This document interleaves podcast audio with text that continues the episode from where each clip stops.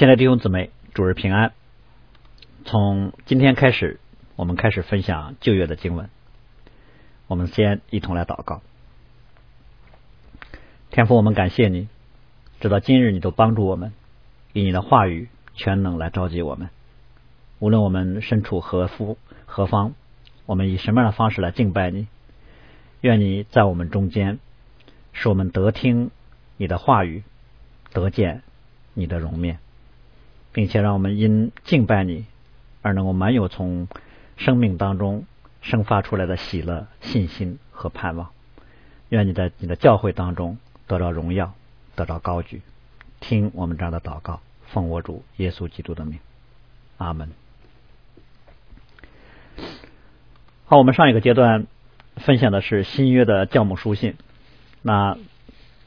我们从这个主日开始呢，开始分享一卷旧约的经文。啊，我们分享的旧约经文呢，啊，就是列王记。啊，通常呢，列王记呢被称为是历史书，主要记载的是从大卫的晚年直到贝鲁这段时期的历史。那如果从所罗门登基开始算，到约雅金啊被释放这段历史呢，大概有四百年。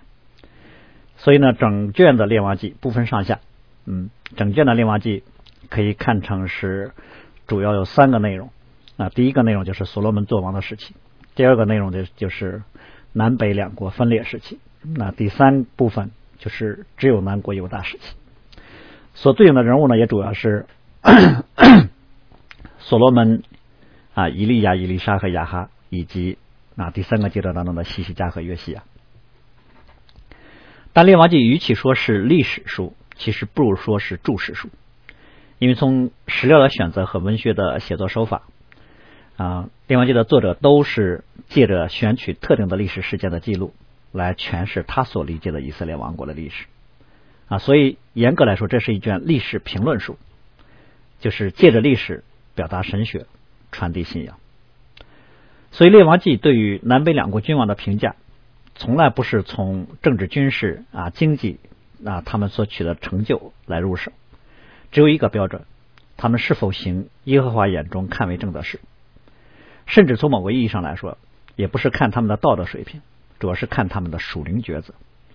一个王的好坏，就看这个王是否敬畏神，是否带领以色列百姓敬拜和信靠耶和华神。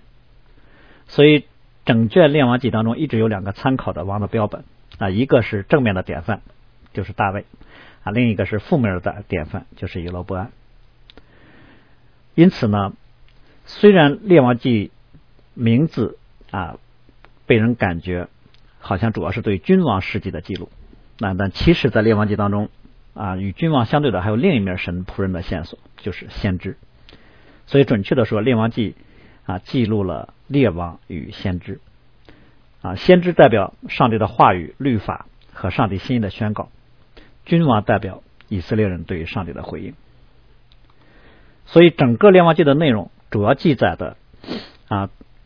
是为了说明。以色列为什么从大卫王朝只持续了所罗门一代就分裂了？为什么分裂之后的北国很快就灭亡了？为什么南国不久也被掳亡国了？用所罗门在建殿之后啊行奉献礼的时候祷告所说的一句话来表明，那就是：如果你的民得罪你，你就向他们发怒，把他们交给仇敌，掳到仇敌之处。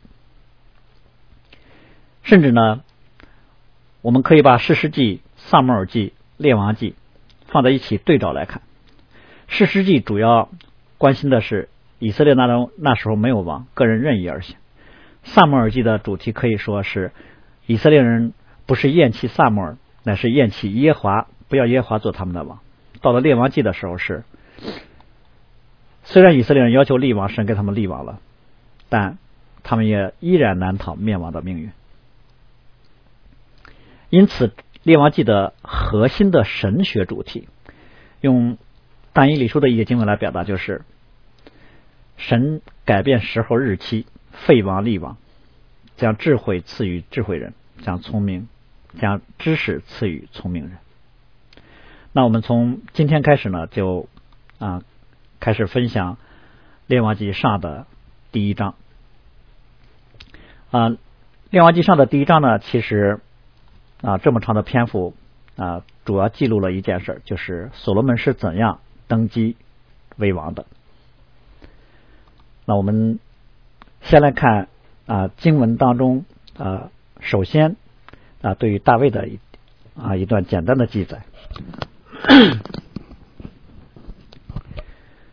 嗯，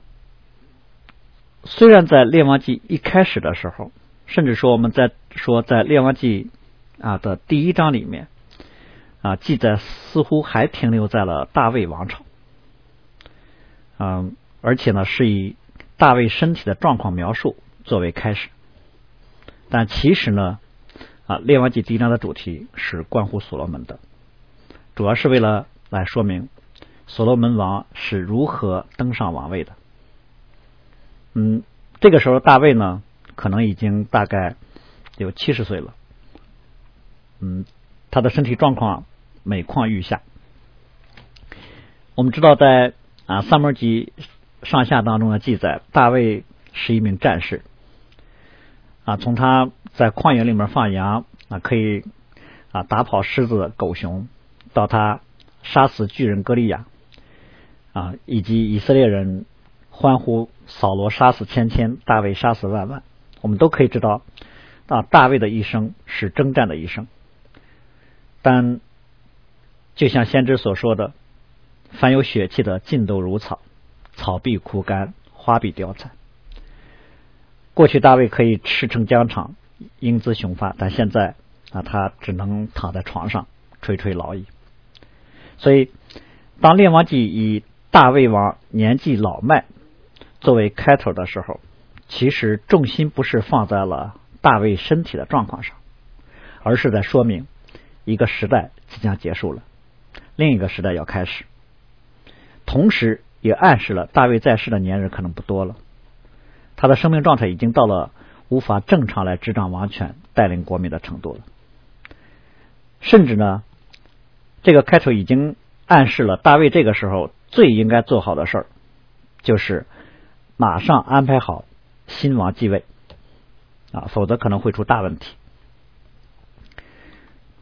但是在开头的这一段当中啊，介绍完大卫的身体状况之后，接下来的记载呢，嗯，更加让人有点不理解。按说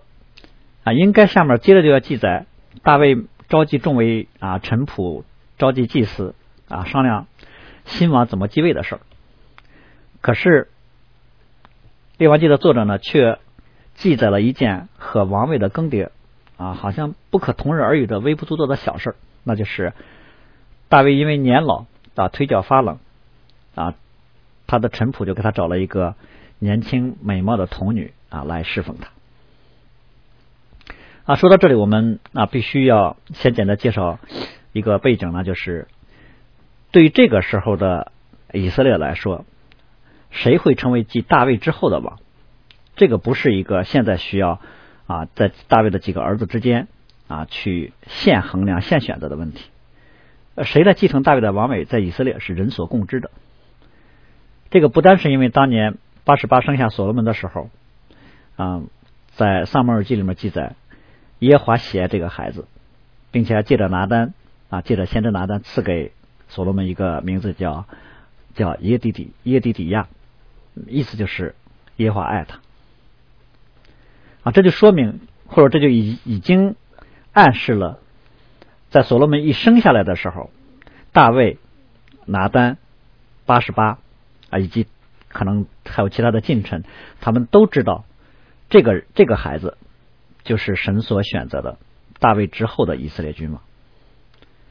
而我们如果要看历代志的话，我们就知道，在历代志的记载当中，就清楚的表明，耶华神曾经明确告诉大卫，将来继承他王位的是所罗门。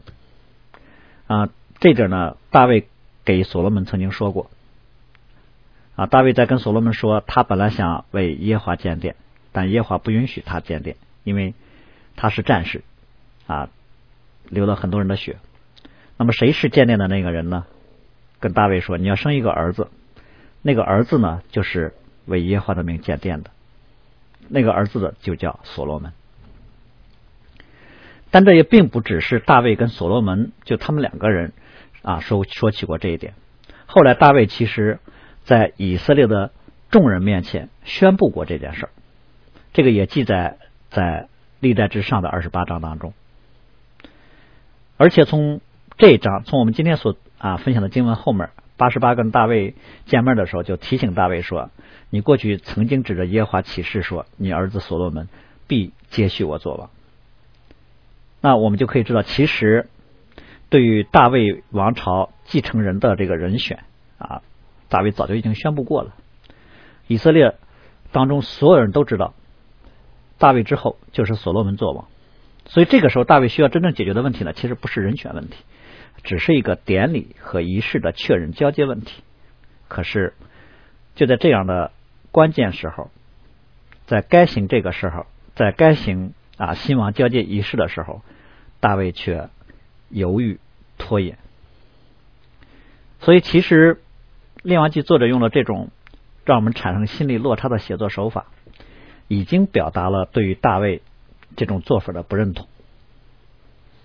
本来应该安排把新王继位作为头等大头等大事来办的，现在呢，重要的事放在一边不管，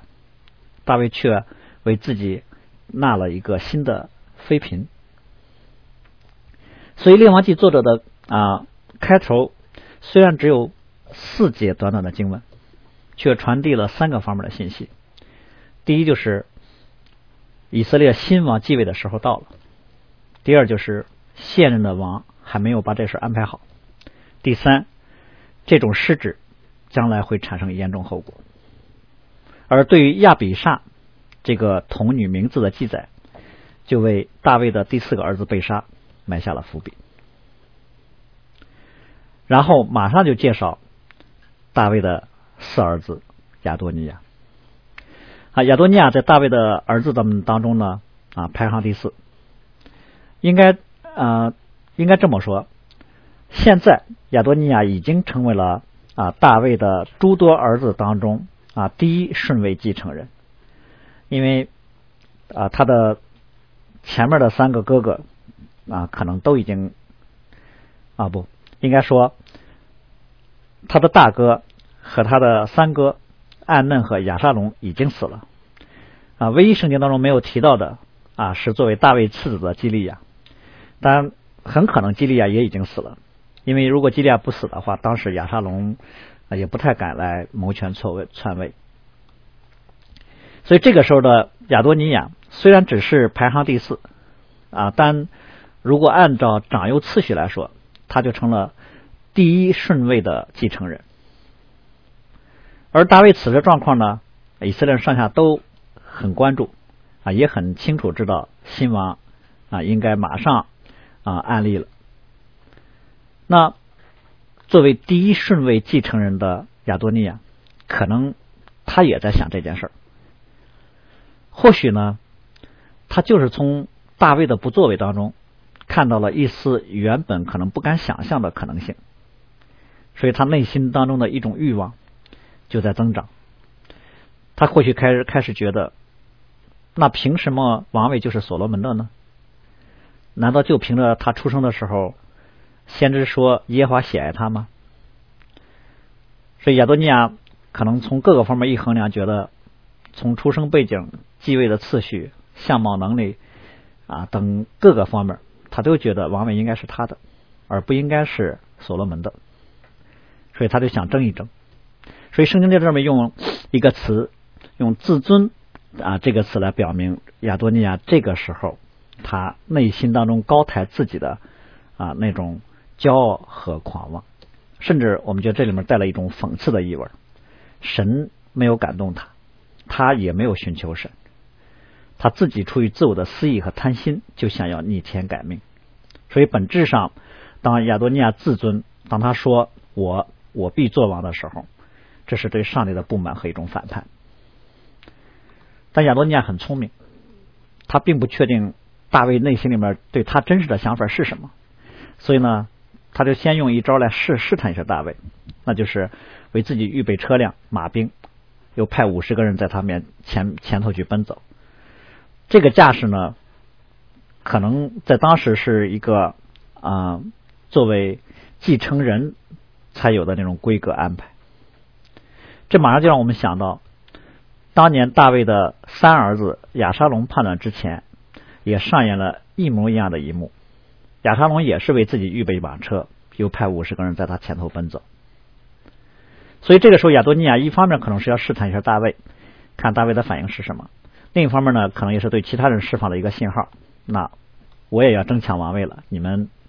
赶紧选选边站队。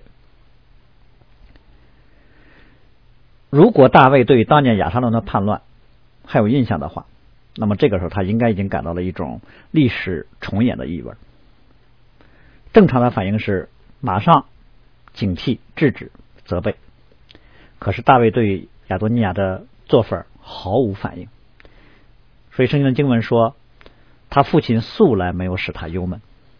就是说，亚大卫之所以没有反应，是因为他。溺爱这个儿子，虽然他可能也觉得心里觉得亚多尼亚做这事不妥，但大卫却不舍得去责备和管教他。这不单单是因为大卫年纪大了力不从心，而是因为这是大卫对管管教子女啊教育子女方面啊一贯如此。几十年以前，大卫在处理自己的大儿子暗嫩强奸他的女儿塔玛这个事儿中啊没有什么作为。所以导致啊亚沙龙自己动手啊杀了安嫩。后来在亚沙龙叛乱的过程当中啊大卫又公私不分，在浴血奋战的将士面前以父亲的身份为儿子大声哀哭，所以使整个以色列军士气非常的低落，以至于大卫 以至于啊约押不得不去啊跟大卫说，如果你今天啊不出去。那今天晚上可能就发生兵变了，所以大卫作为国王和父亲，在教育子女方面啊是是失败的。但是大卫的身份不是一个普通的父亲，他还是一个啊一国的君王。所以如果他不能照着上帝的旨意来教导和管理自己的子女的话，那带来的后果就不单单是对一个家庭的影响了，更是对于整个王国带来的灾祸。所以我们通常说。大卫的大儿子和大卫的三儿子都是因为大卫的放纵溺爱丢了性命。今天大卫又一次默不作声。我们应该说，这不是因为大卫忘记了历史，反而是因为大卫对于历史念念不忘所导致的。因为他从这个四儿子的身上看到了他死去的三儿子的影子。因为圣经的经文说。亚多尼亚甚俊美，生在亚沙龙之后。所以，虽然亚沙龙曾经叛乱，啊，虽然约押曾经责备大卫处理亚沙龙被杀的事上啊犯了糊涂，但是大卫其实在内心里面并不觉得亚沙龙就该死，他心里面可能对亚沙龙的死一直耿耿于怀。啊，今天看到一个与亚沙龙很相似的儿子，那他就把对亚沙龙满腔的爱再次投射到了亚多尼亚身上。所以这种情况之下，大卫就没有想到，他的默不作作声，其实对于亚多尼亚而言，传递了一个默许，甚至是鼓励的信号。其实，在任何国家，王位交替都是一件又敏感又重大的事件。当如果有人如此明目张胆的来表表明自己的态度啊，想要一一一争王权的时候。现任的君王呢，竟然不明确表态，这是一种啊非常不智慧的做法。对大卫来说，他其实很清楚，神拣选的是所罗门啊，不是其他任何一个儿子。所以我们只能说，大卫并不是说他真的想啊换王，而是他一贯在教育子女上的软弱再一次重演了。他是因为太喜太喜欢这个儿子了，所以他就失去了一个基本的判断力。他一句责备的话都不愿意说，那免得自己所爱的这个儿子心里不高兴。那我们用圣经的话来说，当年耶和华神曾经派人责备以利，说以利尊重以尊重你的儿子过于尊重耶和华神。其实大卫从某个角度来说也是这样。他尊重亚多尼亚，过于尊重耶和华上帝。而神呢也就任凭大卫被他的软弱所蒙蔽。嗯，实际上大大卫这个时候对于亚多尼亚的爱呢啊不是真爱，如果严格来说，应该算是恨他，因为这无异于在亚多尼亚奔向死亡的路上又推了他一把。所以亚多尼亚在看到，哎，自己父亲的态度竟然是这样，他心里面不单单是过去自我的膨胀了，现在他心里应该是志满意得，他开始觉得以色列将来的国位非他莫属啊！但是呢，我们前面说亚多尼亚其实是一个很聪明的人，他都他知道先试探一下。那么虽然他试探出了，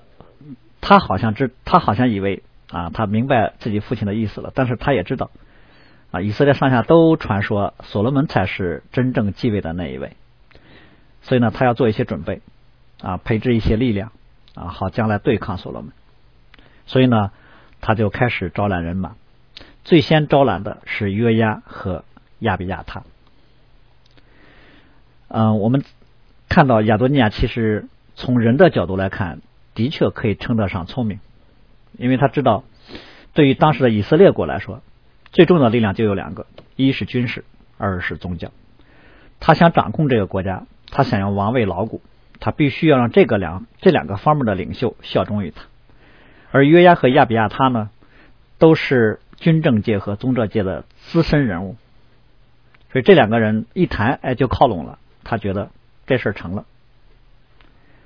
我们知道约押其实在以色列当中。的确称得上是资深的军政界的人物啊，他是当时以色列的元帅，又是大卫的外甥。按说约押对于大卫的忠诚是没有什么问题的，但是他跟大卫之间信任上出现了很大的问题，因为约押曾经杀死过大卫任命的两位以色列元帅亚尼尔和亚玛撒，而且约押还杀死了大卫所喜爱的四儿子亚沙龙，所以呢。啊，他跟大卫之间的隔阂和不信任啊，由来已久了。这次约押之所以啊支持亚多尼亚，可能从约押来说是一个世俗角度的权势衡量。嗯，他觉得趁亚多尼亚还没有做完的时候就可以支持他，那将来呢，他可以在新政府当中占据一个啊更高的位置，可以继续被新王来信任。而亚多尼亚呢，啊是大祭司当中的一位。啊，但他很可能不是首席大祭司。虽然当年大卫在逃避到扫罗追杀的时候啊，曾啊因为他父亲亚比米勒的恩待啊，对亚多尼亚啊不是对亚比亚他呢呃有也有很多的恩待，但亚比亚他觉得自己应该是首席大祭司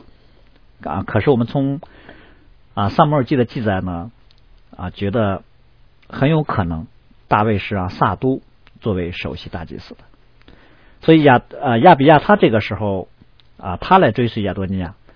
也可能是出于对大卫的不满和对于地位的贪婪。这两个人都其实清楚啊，大卫曾经宣布过，真正的继承人是所罗门，可是他们却选择支持亚多尼亚。这一方面可能跟大卫啊对于亚多尼亚暧昧的态度有关啊，另一方面。主要是因为他们的私利，所以这两个人呢，从某某个意义上来说是啊，在大卫王朝当中某些人的一个代表。他们有从上帝来的恩赐，也被重用，也被赋予了高位，但他们心里面并不那么的认识和尊重耶和华神，所以他们在大卫王朝中是在侍奉，但们他但是他们却不是在侍奉神，他们侍奉的是自己的地位和利益。所以政治上，他们有时候有很多的啊投机的选择，看似很很精明，看似善于把握机会，其实他们在属灵上非常的愚钝。啊，不单是他们呢，就是亚多尼亚以及向亚多尼亚靠拢的这些这一批聪明人，啊，看似有充足的智慧和手段，啊，他们知道要主动的出击。去探明态度啊，去拉拢分化，形成一个很牢固的团体。但是他们或许考虑到了所有的方面，就是没有去考虑上帝的意思。但他们这个时候依依然要决定要彼此结盟，私自做王。所以就在尹罗杰啊，在索西列磐石那儿，其实这个地方那离那个真正后面所罗门登基的地方很近，离大卫的王宫呢大概只有七百米。就这个地方呢，靠近真正登基的地点，这也就说明了为什么后后面所罗门做王的时候一吹角，众人一欢呼啊，亚多尼亚他们这一群人就能够听见。但我们要留意的是。这里面所说的亚多尼亚在这里宰了牛羊肥犊，不是单纯的宴乐那么简单。这里面应该是亚多尼亚以献祭的方式和支持这些啊支持自己的这些人彼此之间的结盟仪式，也就是这些人宣誓支持亚多尼亚做王，亚多尼亚应许给他们自己登基之后的一些利益，所以这是一个自立为王的非法的典礼。而相对于约押和啊亚比亚他而言，啊亚多尼亚其实还招揽了另外一批人，但那批人拒绝了他。那批人呢，就是这里面所提到的一个名单：祭司萨都、耶和耶大的儿子比拿雅、拿丹以及大卫的勇士。这些人呢，其实不单单是忠诚于大卫，应该说他们更加忠诚于耶和华神。所以，虽然看似他们在这场政治斗争当中也选择了站队，但实际上他们不是站在所罗门这一边了啊！实际上他们是站在了上帝这一边。而这批人当中啊，最突出的一个人物就是先知拿丹。拿丹可以说在这一次危机当中扮演了一个非常关键的角色。他一听说亚多尼亚召集他同党之人在隐罗杰聚集，拿丹就知道要出大事儿。也就是说，你看到。拿单这个时候不但有属灵的敏锐，他马上就知道这个情况是非常危险的，而且呢，他在这种情况之下没有惊慌失措，反而冷静的采取了非常合宜的应对策略。第一，他没有直接去见大卫，他先找了八十八，他先告诉八十八情况非常的危急，让八十八先去见大卫，见了大卫就说两点：第一，提醒大卫过去曾。宣誓立所罗门为王。第二，现在亚多尼亚却做王了。等八十八说完，他再跟着过去。拿单之所以这么安排呢，很有可能是考虑到，如果他直接去找大卫的话，大卫可能不会见他，因为其实大卫心里知道，上帝的旨意是立所罗门为王，但是呢，他却有意的纵容了亚多尼亚，所以他一听拿单来找他啊，他不用问他就知道拿单来干什么来了。他觉得拿单是来责备他来了，所以他可能就直接选择不见。第二呢，拿单在见大卫的这一次当当中所说的话啊，或者说拿单来在来来见大卫，他的主要的目的跟几十年以前啊，因为大卫抢占了八十八，谋杀乌利亚啊，入宫去见大卫那一次是不一样的。这次拿单他主要的目标不是去责备大卫，这次主要的目标。其实为了让大卫赶快采取行动，就在拿单看来，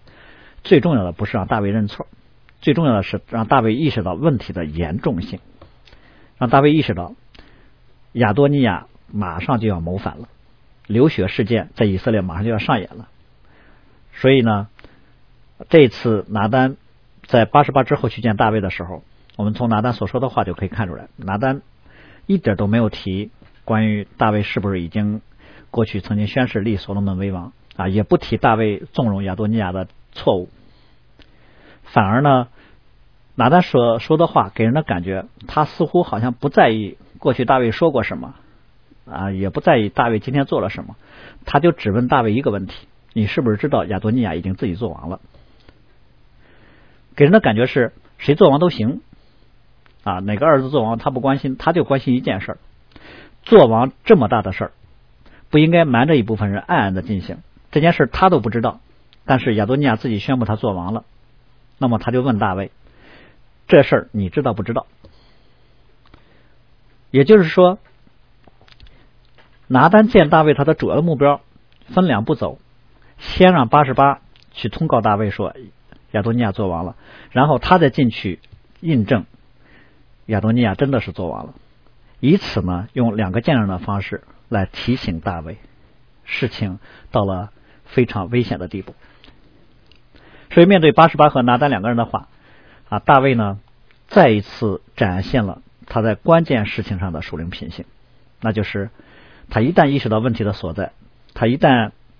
啊再次听到上帝的旨意被宣告出来，他就愿意立刻顺服下来做正确的事儿。这就是为什么大卫在道德上虽然有很多可责之处，但依然被称为是合神心意的王。在个人品性上，大卫真的不是我们所想象的那种理想圣徒的样式。相反，在他身上有很多人性普遍的缺陷和失败。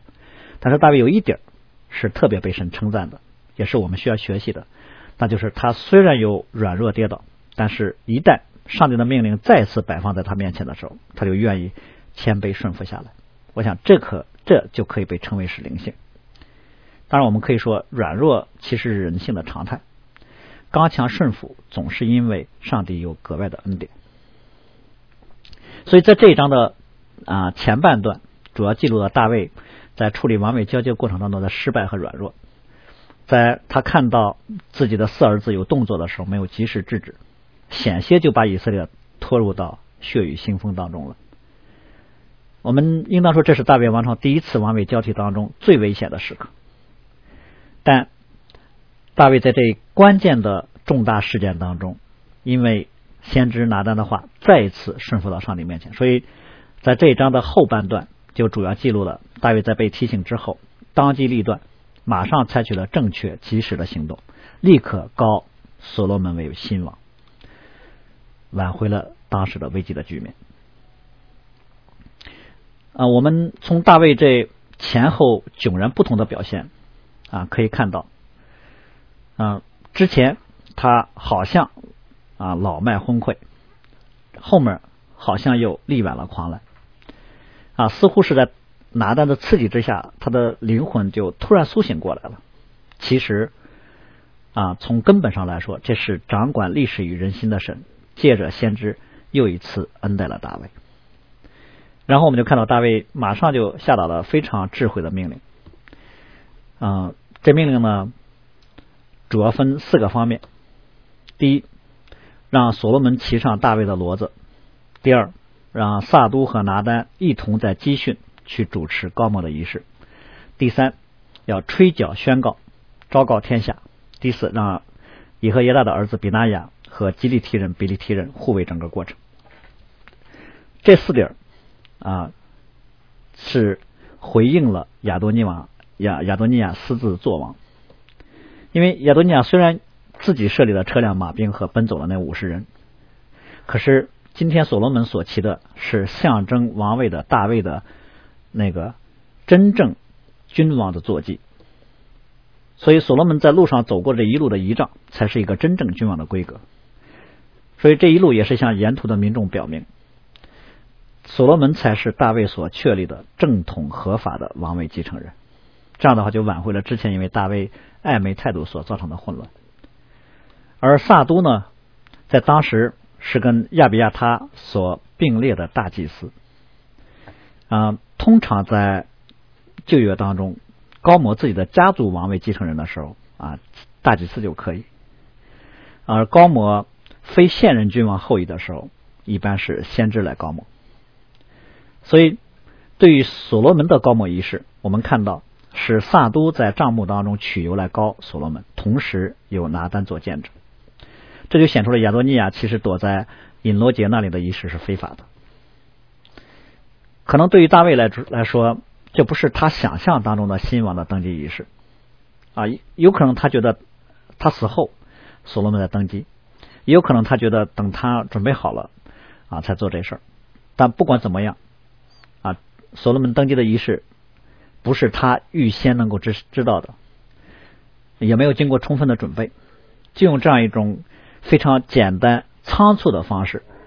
就做了这一件关乎一国命运的大事。虽然没有预备充分的那种华美的仪式，但这却是神圣而尊贵的典礼。而吹角则是官方向全国的通报，所罗门正式做王了。相比之下，亚多尼亚的做王是秘密的，是偷偷的。而第四者派耶和亚的儿子比纳雅和基利提人比利提人作为全城的护卫呢，一方面是出于安全的考虑，另一方面也是对所罗门王位合法性的宣告。因为吉利提人和比利提人呢是大卫最为忠诚的禁卫军，他们是当时最为勇猛的雇佣军，这是神从外邦招来帮助大卫的勇士。所以，当比拿雅代表军队对于大卫所发布的高丽所罗门的命令说“阿门”的时候，其实就宣布了军队对于所罗门的效忠，这是具有法律意义上的军队交接的认可。所以我们看到大卫所召集的宗教、先知、军事三个方面的领袖人物，对于亚多尼亚而言，他虽然也有约押和亚比亚他，但他缺了一个人，他没有上帝的先知，因此呢，他们并没有站在耶华这一边。他们站在了耶和华的敌对方，而大卫所召集的这些人，就像我们前面说的，不单单是效忠大卫，更是效忠上帝。他们站在了上帝这一边。最后，我们来看所罗门在这个过程当中的反应。这章的记记录过程虽然没有真正的动动手打仗，但这章其实依然是令人惊心动魄的一章。相比于各方人物的东奔西走。所罗门似乎没有被过多的记录，也就是所罗门在这个整个过程当中给人的感觉是一个安静隐藏的角色。他对于自己哥哥的啊这一系列的行动一言不发。整个过程当中，所罗门第一没有去找自己的母亲去表达不安和愤怒，第二呢也没有去啊找自己的父亲去找大卫理论，也更没有去找拿单去找比拿雅。啊，去找那些不顺从亚多尼亚的人，建立了另外一个团体，啊，商议对策。啊，这一切所罗门都没做，似乎就在这一场蛮有危机啊，在这一场无无声的战战役当中，所罗门没做任何的事情。所以这个时候的所罗门，我们从某角度来可以把他类比他父亲大卫当年应对扫罗的时候的表现。就大卫虽然被高立为以色列王。但大卫从来没有想凭自己的方式来取得王位，他没有背叛扫罗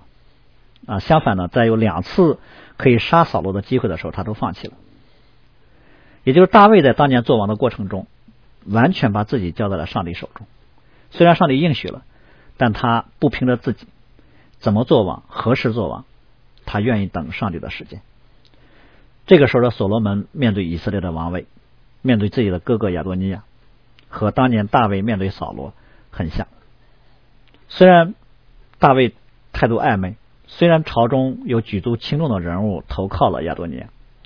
但所罗门没有采取任何应对的行动。他当然清楚，如果真的让自己的哥哥坐上了王位，等待他的那就是人头落地啊！不但是他，可能还有很多人。但是在这个时刻，他却将自己交在了耶华手中。他的信心就认定，既然神已经选定了他，那么他就等着看神怎样来成就就好了。神也的确在他身上实现了神的应许。我们一起来祷告，主啊，愿我们能够借着历史获得当下的智慧，也让我们能够看到在历史当中。你自己话语的真实，人性是软弱的，但你却是常常得胜的。大卫有失误，亚多尼亚也有各样的野心，但是